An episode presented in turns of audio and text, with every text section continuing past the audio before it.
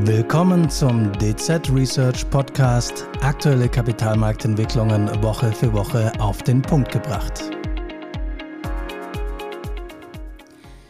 Die chinesische Regierung hat sich ambitionierte Ziele gesetzt. In den nächsten Jahren und Jahrzehnten möchte das Land eine globale Vorreiterstellung einnehmen. Sowohl wirtschaftlich als auch politisch und militärisch. Dies stößt nicht unbedingt auf viel Gegenliebe und insbesondere in den USA wachsen die Sorgen, dass China hier zu einer echten Gefahr wird. Immer wieder ist in diesem Zusammenhang davon die Rede, dass wir eine neue China-Strategie brauchen.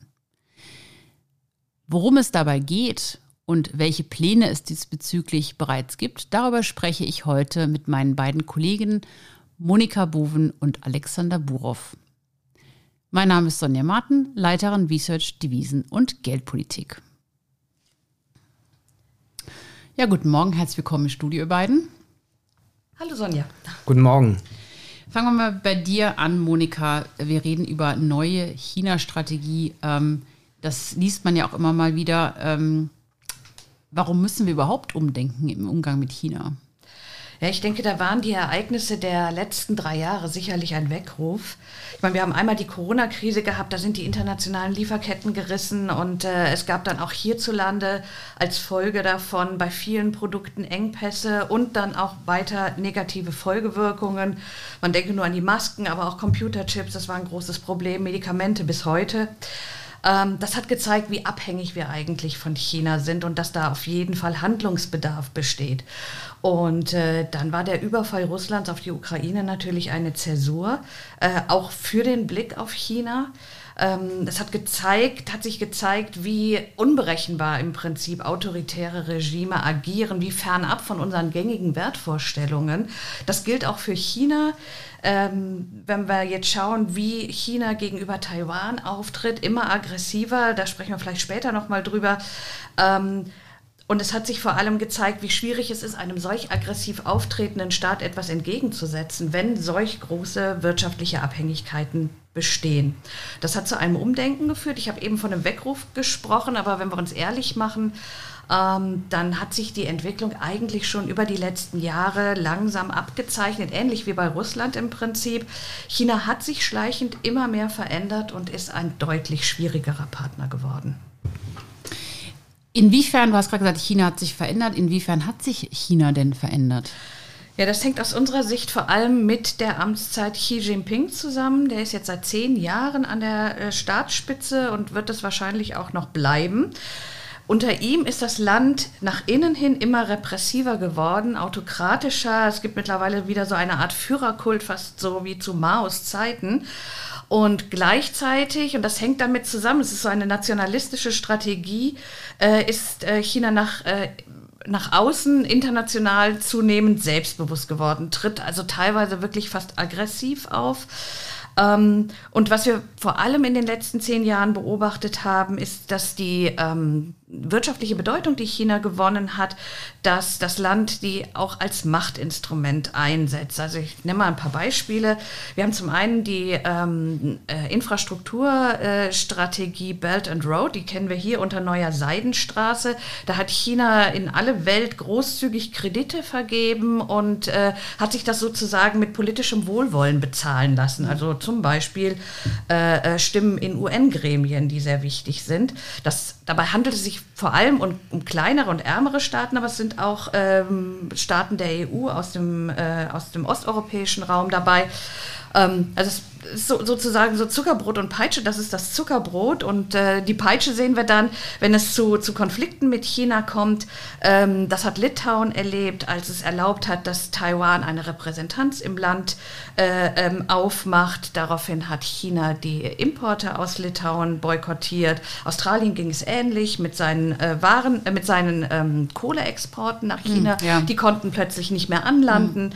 Mm. und äh, wir hatten einen ähnlichen Fall schon vor Jahren, eigentlich schon vor der Zeit von Xi Jinping, äh, nämlich mit Japan. Ähm, zwischen Japan und China gab es ja immer wieder Territorialkonflikte im südchinesischen Meer. Und äh, daraufhin hat China Japan vom Zugang zu seltenen Erden abgeschnitten, wo China damals den, den Weltmarkt wirklich sehr stark dominiert hat. Ähm, und das war natürlich sehr einschneidend. Ja gut, bei seltenen Erden kommt man ja an dem Thema China gar nicht vorbei, ne? Genau, das ist richtig. Also wie gesagt, äh, China hm. dominiert auch heute noch den Weltmarkt, aber damals hatte es praktisch eine Monopolstellung. Also fast 95 Prozent aller seltenen Erden kamen damals aus China. Mittlerweile sind es in Anführungsstrichen nur noch gut äh, die Hälfte, weil auch ich glaube, dieses Ereignis äh, dazu geführt hat, dass einige Länder da ihre Produktion ausgeweitet haben, um genau dies nicht mehr zu hm. erleben. Denn äh, ähm, seltene Erden, das sind ja Metalle, die sind vor allen Dingen für die Energiewende sehr, sehr wichtig. Ähm, wir, da sagt das ein, äh, eingangs ja auch schon äh, das Thema Abhängigkeit von China. Also diese Abhängigkeiten sind uns ja durch den Ukraine-Krieg jetzt auch sehr stark vor Augen geführt worden. Wie, wie groß ist eigentlich die weltweite Abhängigkeit von äh, China? Ja, sehr groß. Also ähm, China dominiert den Welthandel im Prinzip wie kein anderes Land. Also es ist nicht nur bei, bei seltenen Erden so, sondern bei ganz vielen Warengruppen, dass ja, mehr als die Hälfte oder fast die Hälfte der Produkte des weltweiten Bedarfs aus China gedeckt werden. Also in einer Produktgruppe kommt mehr als 50 Prozent der Produkte nur aus China. Das ist natürlich schon ganz gewaltig. Dabei geht es häufig um technische Geräte, Telefone, Computer. Bei einigen Computerchips ist das auch so der Fall, pharmazeutische Wirkstoffe, da hatten wir es ja eben schon von. Ähm, gleichzeitig ist China auch als Absatzmarkt sehr, sehr wichtig. Ähm, also wir schauen da drauf, aber bei uns äh, sind die Anteile Chinas als Absatzmarkt gar nicht so groß. In anderen Ländern sind es 20 Prozent und mehr der Exporte, die in China abgesetzt werden. Das sind sehr, sehr hohe Anteile und natürlich auch ein Wohlstandsgarant mhm. für diese Länder. Und was besonders kritisch zu sehen sind, ist die, die Strategie, die China für die nächsten Jahre verfolgt, nämlich in einigen Industriezweigen die globale Marktführerschaft äh, zu erzielen. Das Ganze ist gebündelt in, in der Industriestrategie Made in China 2025. Ähm, und die liest sich fast wie eine, eine Kampfansage an die Technologieführerschaft der, der Industriestaaten und vor allen Dingen der USA. Es handelt sich dabei um, vor allen Dingen um Zukunftstechnologien wie Elektromobilität, mhm. künstliche Intelligenz.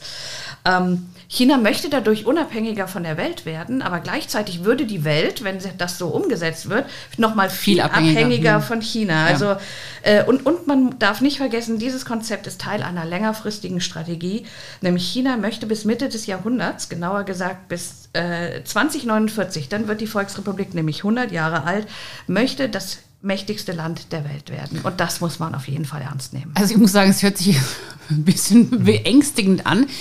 Ähm, und da kommt man natürlich jetzt zum nächsten Thema, denn ähm, wenn man über China spricht, dann muss man natürlich auch über die Beziehungen zwischen äh, China und den USA sprechen. Ähm, wie sehen denn die Amerikaner, wie sehen denn die US-Regierung diese Entwicklung? Ja, die US-Regierung, die macht sich große Sorgen. Ähm, also sie sieht China als das einzige Land an, das sowohl ähm, willens, aber auch tatsächlich wirtschaftlich, technologisch und auch militärisch dazu fähig ist, die Weltordnung zu verändern. Und äh, wenn sie das tun würde, dann wäre das aus US-Sicht natürlich nicht zum Besseren, sondern dann würde es Rückschritte geben bei Wohlstand, bei Freiheit, bei Frieden, was man in die Welt gebracht hat. Und insofern ähm, steht da einiges auf dem Spiel. Wie will denn die amerikanische Regierung jetzt überhaupt verhindern, dass China mit dieser, ähm, diesem Streben nach Dominanz Erfolg hat? Ja, die US-Regierung hat eine neue China-Strategie entwickelt. Ähm, man erinnert sich ja immer noch sehr gut an Donald Trump, der hat mit wirklich harten Worten immer gegen China gewettert auf öffentlicher Bühne. Ähm, der hat aber auch immer noch diese sehr hohen Strafzölle verhängt auf chinesische Produkte und wollte eben über diesen Weg, über die Strafzölle Druck aufbauen auf die chinesische Regierung und dadurch Zugeständnisse erzwingen. Also da ging es vor allem um den äh, Handelskrieg. Der ist aber jetzt total in den Hintergrund gerückt. Man, man liest ja eigentlich nichts mehr davon. Genau, also Biden hat diese Strafzölle der Trump-Regierung nicht rückgängig gemacht. Also die bestehen weiterhin. Ähm, aber es droht jetzt eben auch keine Erhöhung mehr dieser Strafzölle. Also das ist nicht Bidens Stil, sondern äh, Biden hat eben eine neue China-Strategie und die fasst die Regierung auch mit drei Wörtern zusammen. Das ist Invest, Align, Compete. Okay, das hört sich schön an. Was heißt das jetzt genau? Ja, das sind natürlich immer so Schlagworte, die die hm. Regierung aufgreift. Ähm, der erste Punkt ist Investitionen tätigen und zwar im Inland. Und ähm, das ist also so eine Kehrtwende vielleicht von früherer Politik, wo man natürlich auch im Ausland Investitionen bringen wollte und dann gedacht hat, naja, vielleicht entwickeln sich die Länder dann besser und auch werden Amerika freundlicher. Jetzt will man erstmal zu Hause investieren und sagt, ähm, nur wenn man in einer wirklich starken Position ist, dann kann man auch die amerikanischen Werte nach außen tragen.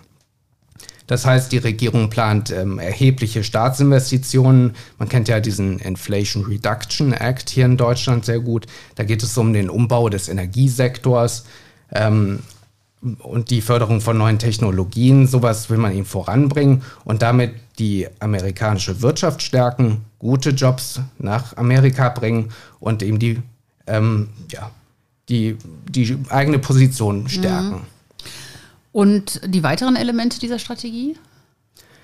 Ja, der zweite Punkt ist jetzt, dass man ähm, Bündnisse stärken will mit anderen Partnerländern, die die amerikanischen Werte teilen, also Demokratien sind.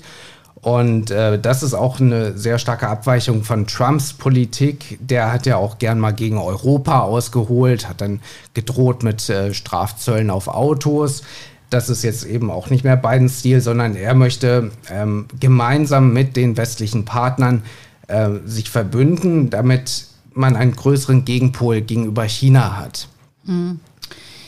Jetzt ist natürlich ein wichtiges Thema, wenn man über China spricht, die Taiwan-Frage. Ähm, das bleibt ja immer sehr kompliziert. Also wie ist die Sicherheitslage rund um Taiwan? Ähm, Monika, wie, wie ist denn jetzt eigentlich der aktuelle Stand der Dinge und wie ist es ehrlicherweise überhaupt dazu gekommen? Vielleicht mal ganz kurz auch als Erklärung. Ja, vielleicht erstmal zum Hintergrund. Also ähm, der Status von Taiwan ist sehr komplex, muss man sagen.